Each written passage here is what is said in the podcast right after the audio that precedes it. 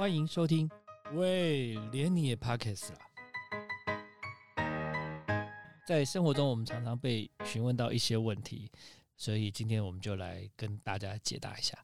二零二零年一整年，因为这个疫情的爆发，所以呢，非常多的产业其实状况都很惨。那其实时尚产业也是这样子。那像就是一个时尚品牌 Stella McCartney，他们呢就是爆出了这个合约的纠纷，因为纽约市要求说要关闭所有非民生必需品的商业活动，那当中就是也包括了时尚产业。所以呢，Stella McCartney 他们就是没有办法。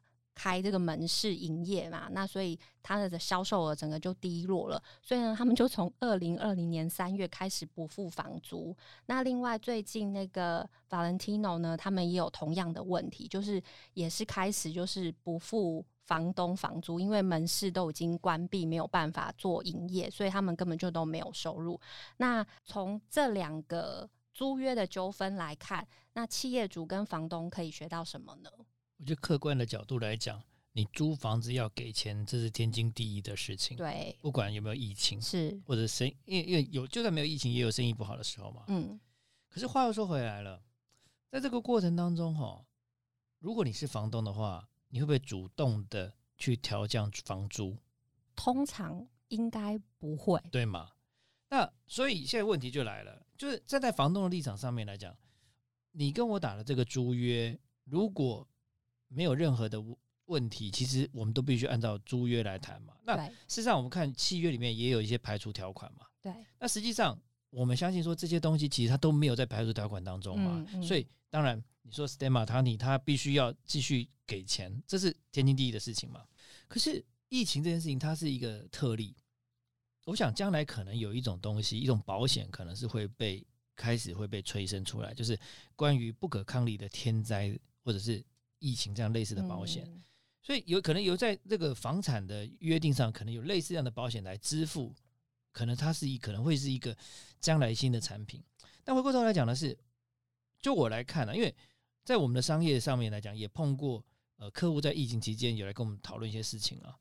那我认为说，我不会主动提出一个应疫情的办法，因为事实上也没有必要嘛。因为这种东西你要把它量化，比如说。你你你是一个餐厅，你使用我的呃系统，那服务多少人？是，比如说你平常可以服务两一天可以服务两千人，嗯，你现在服务六百人，那到底服务六两千人是标准，还是服务两百人六百人是标准？这是很难讨论的事情，所以他的协商过程中应该定出一些标准出来。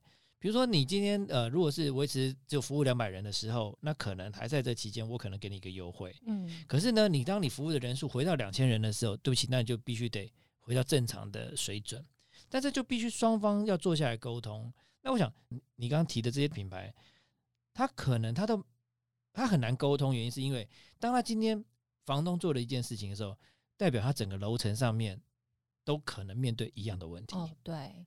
那就房客来讲，如果我不做这件事情的话，可能我全球或者是供应商，我的我的所有的店面，我可能也面对一样的问题。嗯嗯。所以我觉得他们都必须透过一个模式去主张自己的立场。Finally，是不是真的不付钱，或者是是不是真的希望你要赔偿？我觉得这是其次，而是透过一个法律诉讼的过程去取得房东跟承租人之间的平衡而已。嗯。所以疫情之下，就真的是会衍生很多新的以前大家没有碰过的问题。是啊，是啊，是啊。因为像我我也知道说，像台湾也有一些房客跟房东之间的纠纷，也是因为疫情关系啊。但就是房客有房客的想法，那房东有房东的想法，那就就是向法院去协协调嘛。嗯嗯。因为就房东来讲，他绝对不会主动降价。我到底该降多少？对。你看，像去年整个来台旅游的观光人数。锐减很多，嗯，是可能从原来可能从三百万，可能变不到十分之一。那你说以这比例来讲，我的房租应该降到只剩下十分之一吗？就好像这样也不合理。对，所以这个东西它就必须透过一个模式互相来验证，达到一个双方的平衡或协调。那说到底，一切基础还是合约嘛。嗯，对。如果没办法协调，就是照合约走嘛。嗯，就这样子。好哦，那谢谢威廉今天的分享。谢谢。感谢你收听，喂，连你也 Pockets 了。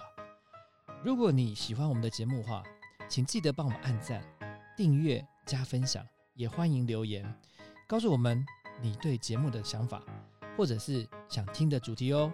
谢谢你。